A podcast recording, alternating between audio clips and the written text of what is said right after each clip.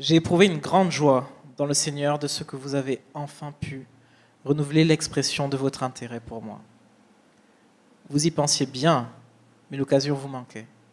Ce n'est pas à cause de mes besoins que je dis cela, car j'ai appris à être satisfait de ma situation. Je sais vivre dans la pauvreté et je sais vivre dans l'abondance. Partout et en toutes circonstances, j'ai appris à être rassasié et à avoir faim, être dans l'abondance et être dans le besoin. Je peux tout par celui qui me fortifie, Christ. Cependant, vous avez bien fait de prendre part à ma détresse. Vous le savez vous-même, Philippiens, au début de la prédication de l'Évangile, lorsque j'ai quitté la Macédoine, aucune église n'a pris part avec moi à un tel échange de contributions. Vous avez été les seuls à le faire, à Thessalonique déjà, et à plus d'une reprise. Vous m'avez envoyé de quoi pourvoir à mes besoins. Ce n'est pas que je cherche les dons, mais je désire qu'un fruit abondant soit porté sur votre compte. J'ai tout reçu et je suis dans l'abondance. J'ai été comblé en recevant d'Épaphrodite ce que vous m'avez envoyé comme un parfum de bonne odeur, un sacrifice que Dieu accepte et qui lui est agréable. Et mon Dieu pourvoira à vos besoins conformément à sa richesse, avec gloire en Jésus-Christ. À notre Dieu et Père, soit la gloire au siècle des siècles. Amen. Jusqu'ici, la parole de Dieu écrite. Amen. Merci Seigneur pour sa parole. Euh, alors, comme je disais avant, il y a beaucoup de gens qui sont partis aujourd'hui au week-end d'église. Euh, d'ailleurs, on a quelques photos pour vous qui n'étiez pas là. Voilà tout le monde qui, qui est là, moins peut-être 5-6 euh, personnes qui sont revenues. C'était vraiment super. hier, nous avons même eu le plaisir de baptiser Myriam. donc, c'était notre premier baptême à avoir lieu ailleurs que l'église de la rue de Sèvres. D'habitude, on doit prêter, euh, emprunter le baptistère d'une autre église pour, euh, euh, pour faire les baptêmes. Et en fait, elle a demandé le baptême récemment, et donc on s'est dit, mais pourquoi pas faire là au week-end d'église? Donc on a emprunté une grande, genre, sorte de spa gonflable de l'église de Chelles. On l'a gonflé, on l'a rempli, ça, on a mis du temps à, le remplir. L'eau était bien froide, mais, mais c'était excellent de pouvoir faire cela euh, et en plus d'écouter son témoignage. Myriam, ancienne musulmane, a partagé son témoignage extraordinaire. Donc si vous avez l'occasion de lui parler euh, euh, au retour la semaine prochaine, demandez-lui de vous raconter comment ça s'est passé. C'est juste une histoire incroyable. D'ailleurs, tiens.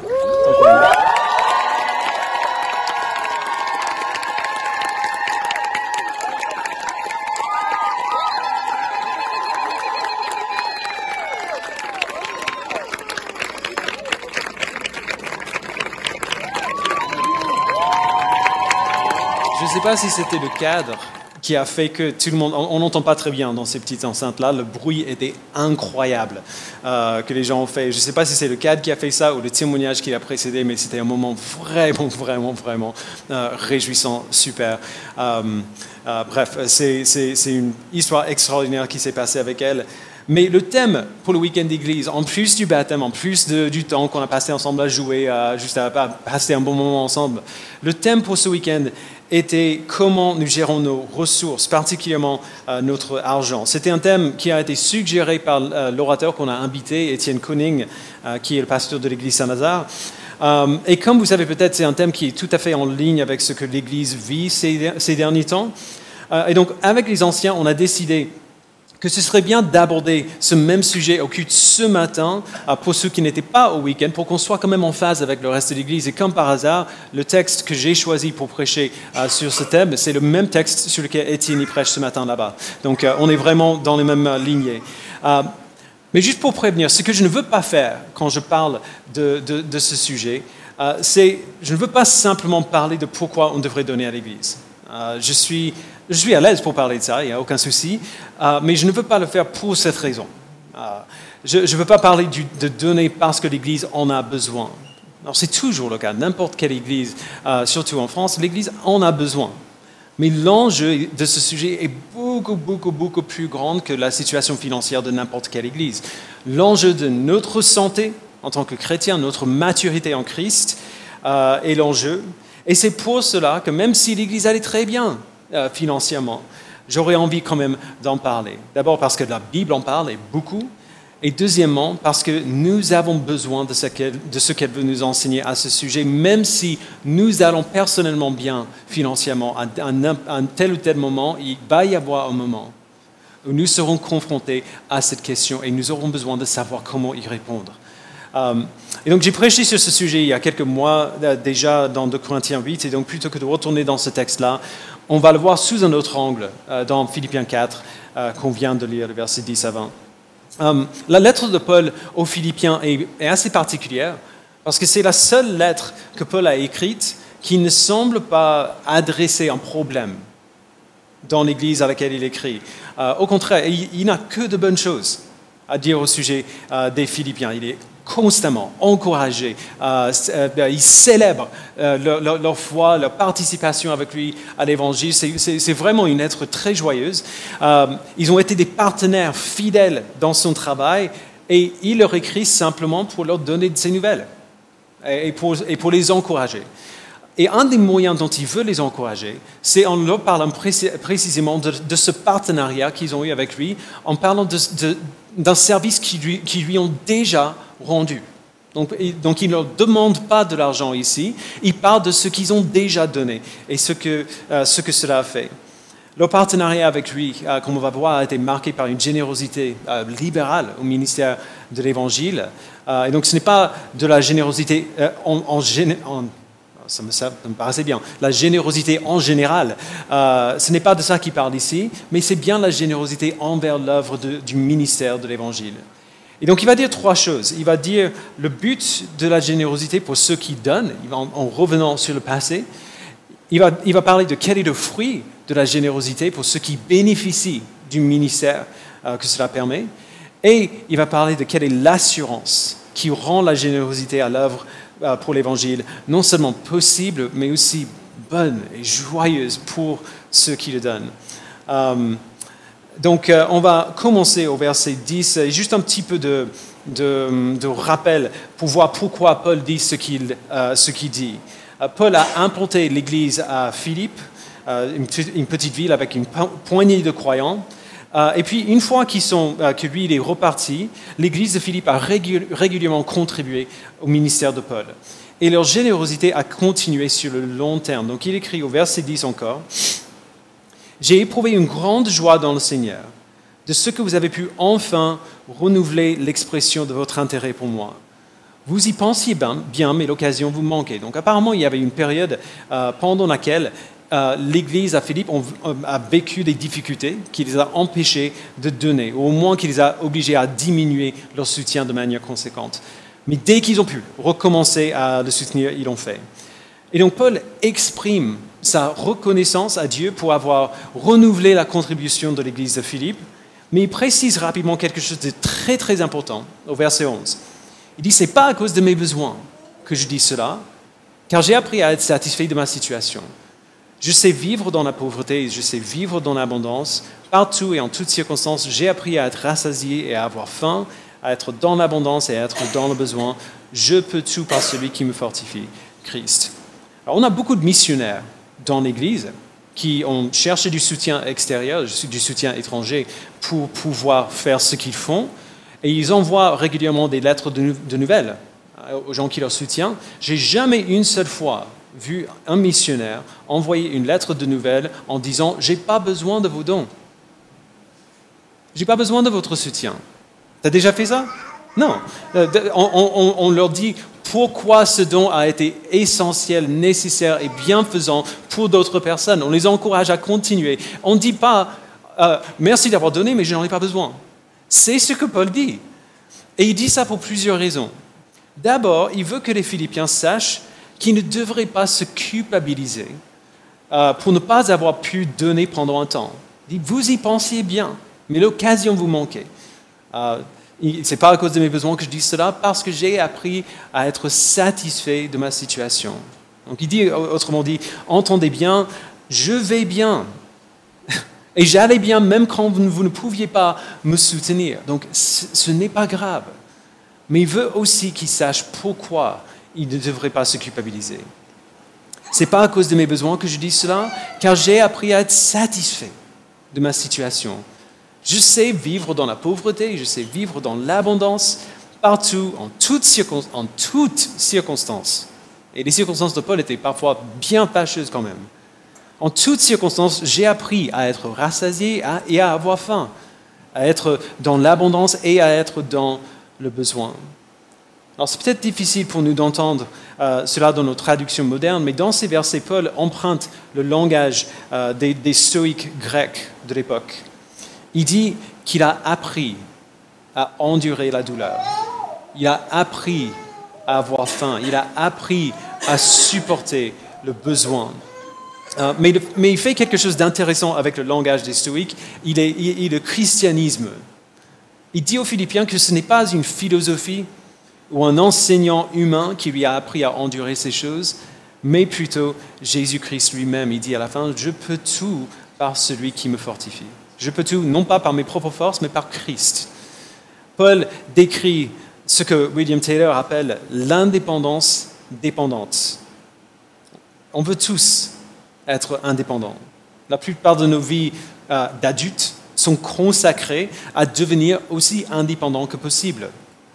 On déteste l'idée de dépendre de qui que ce soit, euh, de nos parents, de nos époux, de nos épouses, de nos employeurs. Et donc, nous mettons en place des sauvegardes, des, des sortes de sécurité pour nous protéger de la dépendance. On fait des contrats, euh, des contrats avant le mariage, des contrats de mariage, ou alors on évite le mariage tout court. C'était plus facile comme ça. Euh, on passe même des lois pour avoir quelques bienfaits de la vie mariée sans les liens légaux contraignants euh, que le mariage entraîne. On travaille dur pour nos comptes d'épargne, pour ne pas avoir besoin de dépendre de qui que ce soit si jamais on rencontre des difficultés. Alors, toutes ces choses ne sont pas mauvaises en soi. Bah, certaines, j'aurais peut-être quelques soucis avec, mais pas, tout, ça n'est pas mauvais. Avoir un compte d'épargne, c'est juste du bon sens, euh, c'est de la bonne gestion. Mais bien trop souvent, ces choses sont motivées par la peur de la dépendance. Mais Paul dit ici quelque chose d'exceptionnel en disant qu'il y a quand même une meilleure voie. L'indépendance totale est illusoire. Ça n'existe pas. L'indépendance totale est une illusion. Éventuellement, à un moment ou un autre, nous dépendrons tous de quelqu'un ou de quelque chose. Alors Paul a décidé de dépendre de la seule personne qui est entièrement fiable, genre entièrement dépendable, afin d'être libre de toute autre euh, dépendance. Je peux tout par celui qui me fortifie, Christ. Dépendre du roi souverain de l'univers enlève toute menace de ce qui nous faisait peur avant. Paul dit un peu plus tôt, au verset 6, euh, que nous ne devons nous inquiéter de rien, que nous pouvons toujours nous réjouir, que nous pouvons toujours être reconnaissants en toutes circonstances parce que nous savons que nous appartenons à un Dieu qui pourvoit à nos besoins et qui répond mieux à ces besoins euh, que nous pouvons imaginer. Il ne donne pas toujours ce que nous voulons, mais il nous donne toujours ce dont on a besoin. Et ça veut dire que même si j'ai faim, même s'il me manque des éléments les plus basiques de la vie, même si je suis rabaissé, c'est parce que Dieu a prévu quelque chose de meilleur que la satisfaction immédiate de ce besoin. À ce moment, je sais que Christ s'occupe de moi. Et donc je peux attendre. Je peux tout par Christ qui me fortifie. Facile à dire, je sais, facile à dire, mais c'est ce qu'il dit peut se présente ici comme, euh, comme un modèle, comme le pasteur modèle, celui qui ne peut accomplir son ministère que par le soutien financier des autres et qui quand même ne ressent aucune dépendance de ce soutien financier parce qu'il sait que de manière ultime, c'est Dieu qui pourvoit à ses besoins et pas, les églises. Euh, William Taylor écrit, donc je cite, Bien sûr que l'Église modèle devrait pourvoir aux besoins de leur pasteur, et nous verrons que Paul le confirme juste après. Mais lorsque Paul travaille parmi des gens qui ne connaissent pas encore leurs responsabilités évangéliques, ou qui ne veulent pas, ou ne peuvent pas pourvoir à ses besoins, cela ne l'empêche pas de travailler pour l'Évangile. Si une église pour laquelle il travaille arrête de pouvoir à ses besoins, il fabrique des tentes avec ses mains afin de pouvoir continuer de prêcher. Paul se présente comme le pasteur modèle pour que les Philippiens apprennent de son exemple, comme il a déjà dit au verset 9. Et de la même manière qu'il a appris à être satisfait de sa situation, à vivre dans la pauvreté et, dans l'abondance, à être rassasié, à avoir faim, il désire que les Philippiens apprennent ces mêmes choses par, par leur générosité envers lui. La raison pour laquelle il les encourage à continuer de donner n'est pas parce qu'il en a besoin, mais parce qu'il a envie que l'Église à Philippe, que les chrétiens à Philippe apprennent à vivre comme ça. Apprennent cette, indépendance dépendante de Dieu. Qu'ils apprennent à être rassasiés et à avoir faim, à être dans l'abondance et dans le besoin. Alors il leur dit ce qu'il dit non seulement pour les encourager, pour ne pas qu'ils se sentent coupables d'être incapables de donner plus, mais aussi pour qu'ils apprennent de son exemple, afin qu'ils n'aient pas peur de donner. Le but de la générosité, c'est de nous apprendre l'indépendance dépendante, qui est de loin meilleure qu'amasser de la richesse pour sa propre protection personnelle.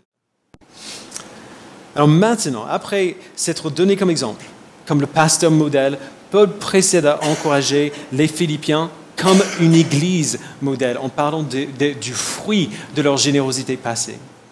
Verset 14. Cependant, vous avez bien fait de prendre part à ma détresse. Vous le savez vous-même, Philippiens, au début de la prédication de l'Évangile, lorsque j'ai quitté la Macédoine, aucune église n'a pris part avec moi à un tel échange de contributions. Vous avez été les seuls à le faire. À Thessalonique déjà, et à plus d'une reprise, vous m'avez envoyé de quoi pourvoir à mes besoins. Alors pensez à tout ce que l'apôtre Paul a contribué au christianisme. Si vous connaissez un petit peu, il a écrit la plupart des livres du Nouveau Testament. Il a expliqué l'évangile de manière totalement inédite. Il a été l'influence la plus puissante pour l'envol de la religion chrétienne dans le premier siècle, après Jésus-Christ lui-même. Non seulement les gens euh, que, lui a servi et les églises qu'il a implantées ont bénéficié de son ministère, mais nous aussi, encore aujourd'hui, 2000 ans plus tard, nous en bénéficions. Par l'apôtre Paul, Dieu a béni son peuple au-delà de ce qu'on pourrait euh, imaginer. Mais de manière pratique, alors que Paul travaillait, il devait vivre. Il devait manger, il devait trouver de l'abri, il devait satisfaire ses besoins basiques. parfois c'était chaud, parfois c'était difficile, mais c'était quand même un besoin qui était là, sinon il mourrait et son travail s'arrêterait. Et donc Paul a pu faire ce qu'il a fait. Il a pu avoir ce travail tellement conséquent parce que d'autres ont pourvu à ses besoins. Au moins la plupart du temps pendant son ministère, il n'avait pas un travail, il n'avait pas besoin de travailler à côté, ce qui l'a libéré de se donner entièrement à l'œuvre de l'Évangile. Et pour cela, apparemment, on peut en grande partie remercier les Philippiens. Au début de la prédication de l'Évangile, quand j'ai quitté la Macédoine, aucune église n'a pris part avec moi un tel échange de contributions. Vous avez été le seul à le faire. Alors évidemment, les Philippiens n'étaient pas au courant de, l'étendue future du ministère de Paul. Ils ne pouvaient pas savoir les effets de son ministère sur la durée dans le monde entier. Ils ne savaient pas que leur contribution au ministère de Paul lui ont donné de travailler euh, tellement efficacement pour que nous, aujourd'hui, à l'Église Connexion, euh, on soit encore bénis par ce travail. Mais ils ont donné quand même. Et leur contribution à ce ministère a donné à Paul le temps et l'énergie et la disposition mentale de servir les autres. Ils ont pourvu à ses besoins afin qu'ils puissent servir les autres. Donc leur participation au ministère de Paul a eu un impact pratique qu'ils n'auraient jamais pu imaginer. Les, Philippiens ne servaient pas que Paul. Euh, L'Église de Philippe nous a servi, nous. Ils nous ont servi par leur générosité. Nous sommes de bien des manières le fruit de leur générosité. Et après avoir dit tout cela, après les avoir encouragés de cette manière, j'aimerais bien savoir, entre parenthèses, si l'église de Philippe, genre, qui sont avec Christ aujourd'hui, s'ils ont l'occasion de relire la lettre de Paul euh, qu'il leur a écrite et de voir, nous ici, aujourd'hui, qui bénéficions du ministère de Paul et de prendre plaisir au fait que Dieu leur a permis de participer à ce qui se fait partout dans le monde grâce à leur contribution C'est une question que je me pose, j'aime bien penser que oui. Euh, mais après avoir dit tout cela, Paul les encourage à continuer. D'abord, il dit que d'autres personnes connaissent maintenant Christ grâce à leur soutien de Paul. Verset 17, Ce n'est pas que je recherche les dons, mais je désire qu'un fruit abondant soit porté sur votre compte. Le fruit de l'Évangile, bien sûr, c'est le salut des hommes et des femmes et la gloire de Dieu. Et dans l'esprit de Paul, ces personnes qui connaissent maintenant Jésus-Christ par son ministère, ils peuvent en remercier les Philippiens. Même s'ils n'étaient pas physiquement présents avec lui, ils étaient intimement engagés dans ce travail avec lui. Deuxièmement, il dit que leur générosité envers lui était en fait une louange merveilleuse envers Dieu. Verset 18. Il dit, j'ai tout reçu et je suis dans l'abondance. J'ai été comblé en recevant d'Épaphrodite ce que vous m'avez envoyé comme un parfum de bonne odeur, un sacrifice, non pas que j'accepte, mais que Dieu accepte et qui lui est agréable. Alors, sous la loi de Moïse, les Juifs pouvaient donner des offrandes simplement pour exprimer leur reconnaissance envers Dieu. Souvent, c'était sous forme d'herbes ou d'épices euh, qui étaient brûlées ou placées dans le temple. L'arôme qui en dégageait représentait leur, leur adoration, leur louange envers Dieu. Et Paul dit que la générosité des Philippiens envers lui sert à ce même but. Ils expriment par leurs dons le fait qu'ils aiment Dieu et qu'ils sont reconnaissants de sa grâce envers eux. Et dernièrement, il les encourage en leur disant qu'ils peuvent continuer d'être généreux parce que eux, ils servent le même Dieu que Paul y servent. Verset 19, et mon Dieu pourvoira à tous vos besoins, conformément à sa richesse avec gloire en Jésus-Christ. À notre Dieu et Père soit la gloire au siècle des siècles. Amen. Vous pouvez continuer de donner à la hauteur de vos capacités. Vous pouvez continuer de donner. Pourquoi? Parce que Dieu va continuer de pourvoir à vos besoins. Il prendra soin de vous, tout comme il a pris soin de moi. Paul a appris à être satisfait dans le besoin parce qu'il a l'assurance que peu importe combien la situation semble désespérée, Dieu pourvoira à ses besoins. Et les Philippiens servent le même Dieu qui pourvoira à tous leurs besoins, conformément à sa richesse, avec gloire en Jésus-Christ. Dieu n'est pas un Dieu pauvre qui est incapable de pourvoir aux besoins de ses enfants. C'est un Père riche et aimant qui possède toutes les ressources sur la terre et dans le ciel. C'est un Dieu qui peut pouvoir aux besoins de ses enfants et qui le fait. Alors les Philippiens peuvent continuer de donner parce qu'ils ont cette même assurance que Paul il a. Ils peuvent donner parce que leur générosité porte du fruit. Ils peuvent donner parce que leur générosité est une démonstration merveilleuse de louange envers Dieu.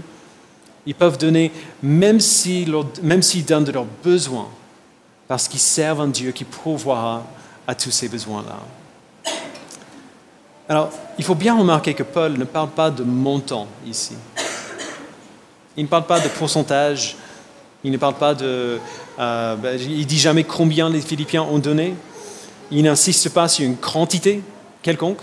Euh, il parle du cœur de notre générosité, en nous aidant à voir ce qui est vraiment important pour nous. Alors clairement, ce qui est important pour Paul, c'est que l'Évangile avance.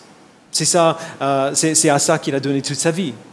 C'est ainsi qu'il a appris à vivre dans l'abondance et dans le besoin, à être rassasié et à avoir faim.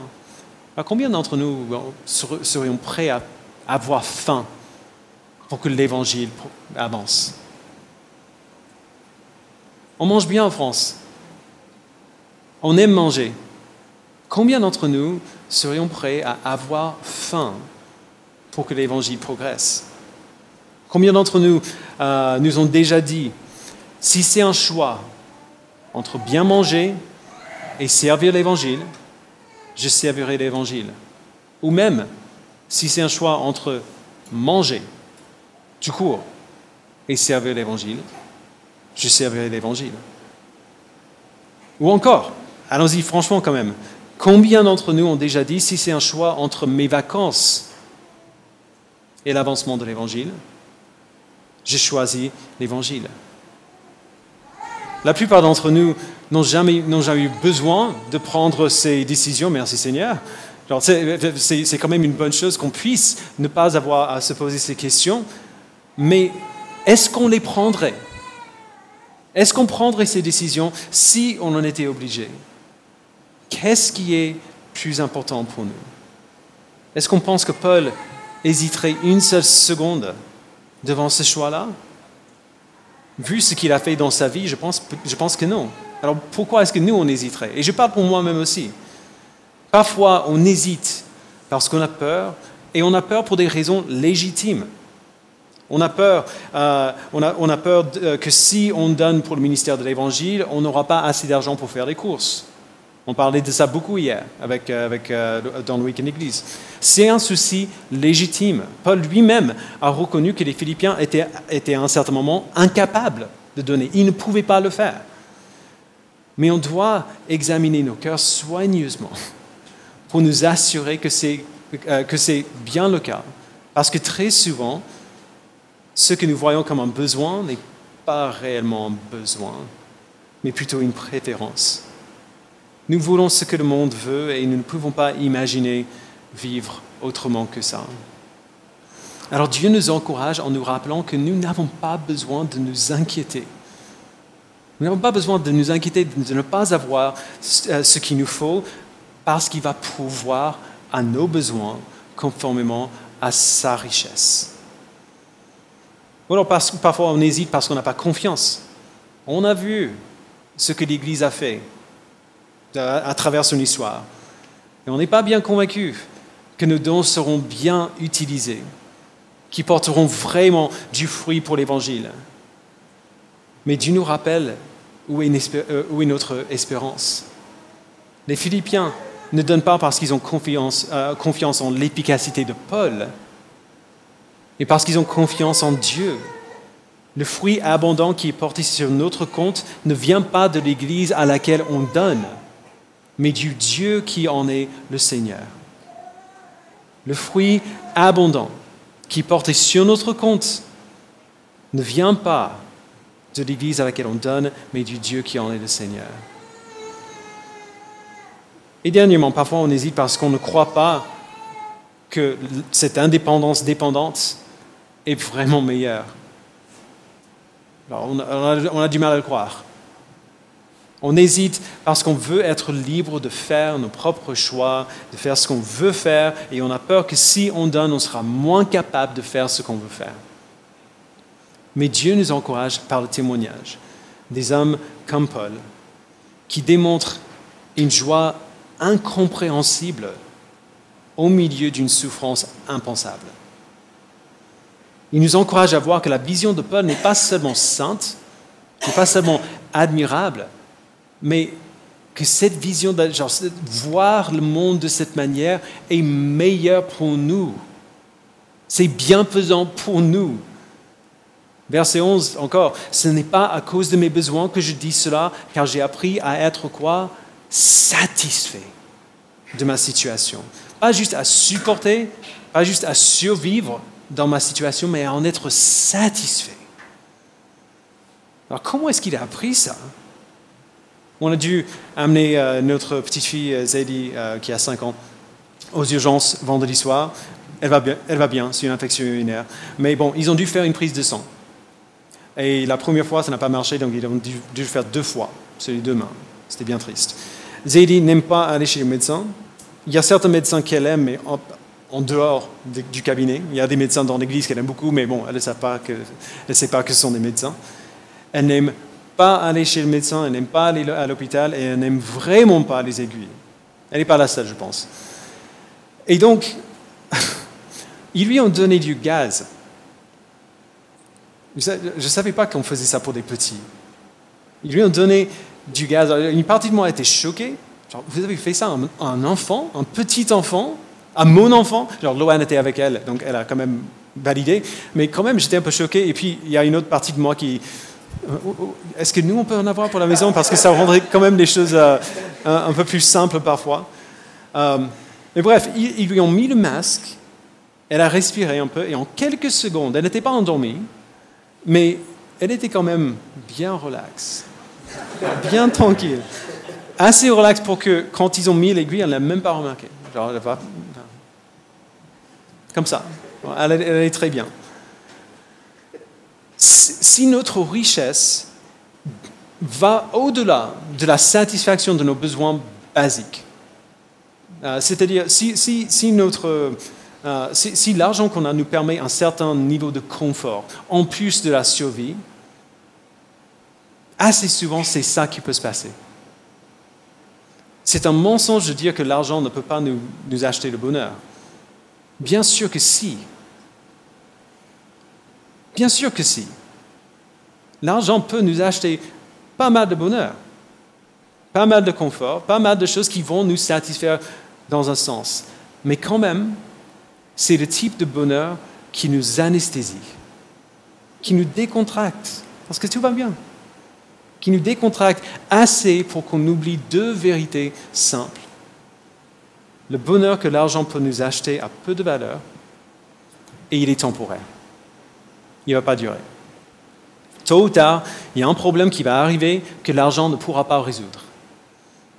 Et si cela n'arrive jamais, admettons que tout va bien pendant toute la vie, même si on ne tombe jamais malade d'un cancer, même si nos enfants ne nous brisent jamais le cœur, même si la personne en qui on avait le plus confiance ne nous, ne nous trahit jamais, même si nos mariages sont heureux toujours, toujours, et on ne se dispute jamais, il n'y a jamais aucun souci, même si tout dans notre vie roule parfaitement, un jour, on va mourir.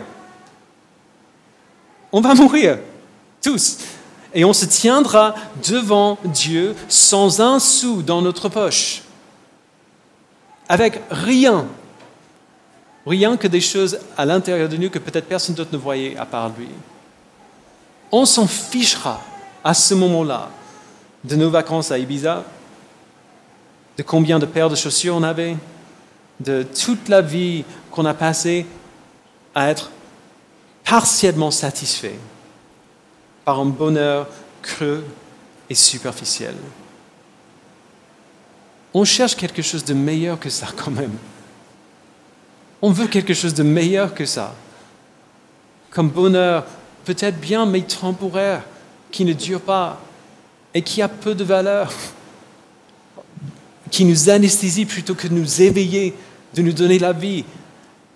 Moi, j'ai envie d'un meilleur bonheur que ça.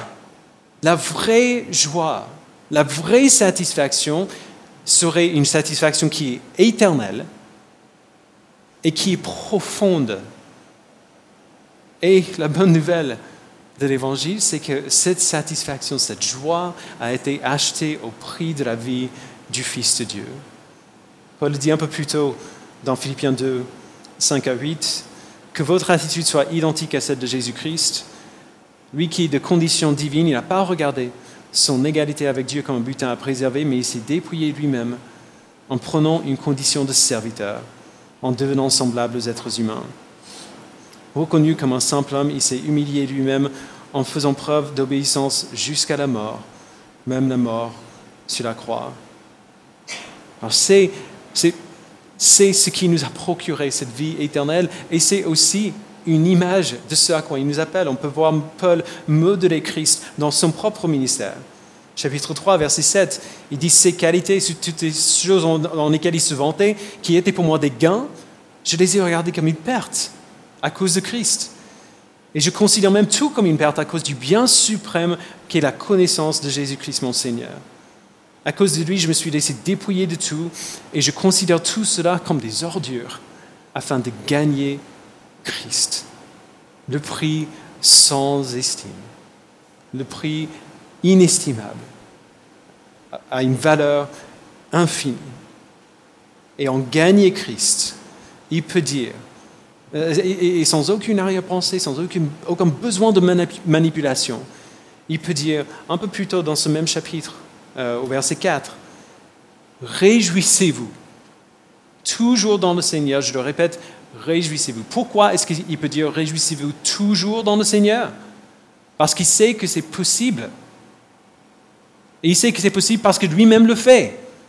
Alors, ce n'est pas qu'il est toujours, qu'il est toujours content, ce n'est pas qu'il ne souffre jamais, c'est que en dessous de cette souffrance perpétuelle qu'il avait, en dessous, euh, comme, le fondement d'une maison, de cette souffrance et cette vie difficile qu'il menait, il y avait cette joie qui ne pouvait jamais être touchée par quoi que ce soit, parce qu'il savait que peu importe ce qui lui arrivait dans sa vie, son Sauveur, son Jésus-Christ, n'a pas bougé.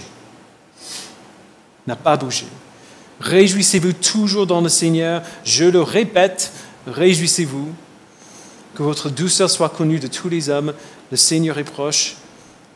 Ne vous inquiétez de rien. Mais en toutes circonstances, faites connaître vos besoins à Dieu par des prières et des supplications dans une attitude de reconnaissance. C'est bizarre de demander quelque chose dans une attitude de reconnaissance. Normalement, c'est ce qu'on fait après. Une fois que Dieu nous a donné ce qu'on a demandé. Mais non, on est dans une attitude de reconnaissance quand on prie. Pourquoi? Parce qu'on sait que, Dieu pourvoira à tous nos besoins. On sait que Dieu pourvoira à tous nos besoins. Et quelle est la conséquence de cette connaissance? Verset 7, la paix de Dieu, qui dépasse tout ce que l'on peut comprendre, gardera vos cœurs et vos pensées en Jésus-Christ. C'est comme cela que Paul a appris le contentement, à être satisfait en toutes circonstances. Il a appris en se dépouillant, à ne pas essayant de s'auto-anesthésier d'un bonheur superficiel qu'il avait avant, mais en donnant tout ce qu'il a et tout ce qu'il est, afin de gagner le Sauveur qui le comble et dont le bonheur va durer pour toujours. Mon Dieu pourvoira à tous vos besoins aussi conformément à sa richesse avec gloire en Jésus-Christ. J'espère que vous voyez la grâce de Dieu dans la manière dont il nous appelle à donner. Il ne donne pas un ordre dictatorial, genre donner parce que je vous ai dit de, donner. Il pourrait le faire. Genre Dieu, c'est le roi de, de toute la terre, c'est le Seigneur. Il peut nous dire donner et on est obligé de le faire. Mais il nous encourage plutôt en nous montrant ce qui est vraiment important en nous montrant que le soutien de l'œuvre de l'Évangile n'est pas seulement pour sa gloire, mais aussi pour notre joie. Vous imaginez à quel point ce serait libérateur de, euh, ne pas juste savoir intellectuellement, en théorie, mais d'avoir fait l'expérience que dans toutes les situations, dans l'abondance et dans le besoin, nous avons vraiment tout ce qu'il nous faut. Nous avons vraiment tout ce dont nous avons besoin, même si on n'a rien.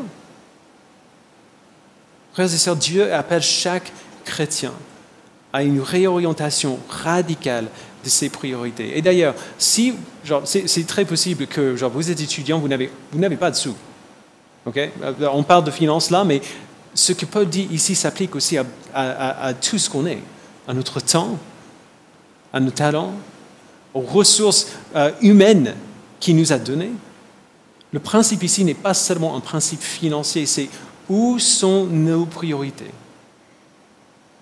Nos priorités, maintenant que nous lui appartenons, sont les siennes, ou devraient l'être en tout cas. Et son appel s'applique à nous à la fois individuellement et collectivement. Alors on répond à l'appel de Dieu et on contribue à l'œuvre de l'Évangile pour sa gloire et pour toujours, individuellement et ensemble en tant qu'Église. Je vais vous inviter à prier. Père, nous te remercions pour la générosité de l'Église de Philippe.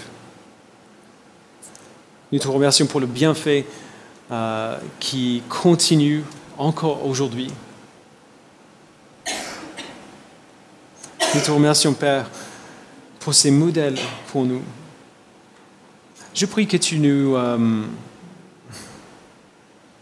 que tu nous aides à ne pas être euh, distrait par, par un mot ou par, euh, par une idée.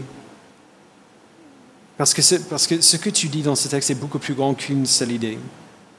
C'est beaucoup plus grand que la question des finances. C'est beaucoup plus grand que, que la question de notre planning. C'est tout notre être qui est visé ici. Qu'est-ce qui est important pour nous et où se trouve notre confiance? Qu'est-ce qui est important pour nous? Est-ce que c'est notre confort? Est-ce que c'est notre bonheur temporaire pendant cette vie? Ou est-ce que c'est ton royaume éternel où nous aurons le vrai bonheur pour toute l'éternité? En quoi est-ce que nous avons confiance? Est-ce que c'est nos capacités? Est-ce que euh, ce sont nos finances sur lesquelles on travaille et euh, qu'on essaie de, gérer avec, euh, avec sagesse? Ou est-ce que c'est toi qui pourvois à tous nos besoins? Est-ce que c'est toi qui nous donne déjà tout ce qu'on te donne en retour? Toutes nos offrandes, toutes nos contributions aux autres ministères viennent de toi de toute façon. En quoi est-ce que, nous, avons confiance? Aide-nous, Père, à être clairs avec nous-mêmes, à être honnêtes avec nous-mêmes euh, sur ces questions. Aide-nous à avoir le courage de, de, confesser notre manque de confiance en toi, notre désir peut-être malsain, euh, malsain d'indépendance de toi. Aide-nous, Père, à avoir une telle confiance en toi qu'on est prêt, même si tu ne le demandes jamais, qu'on soit prêt quand même à tout donner pour toi, à donner nos vies si nécessaire. Parce qu'il n'y a rien qui soit plus digne de nos vies que toi. Merci Père pour ton Fils qui a tout donné et pour tous ces hommes et toutes ces femmes qui ont, donné, qui ont tout donné par la suite pour que nous puissions te connaître aujourd'hui. Au nom de Jésus-Christ, nous prions. Amen.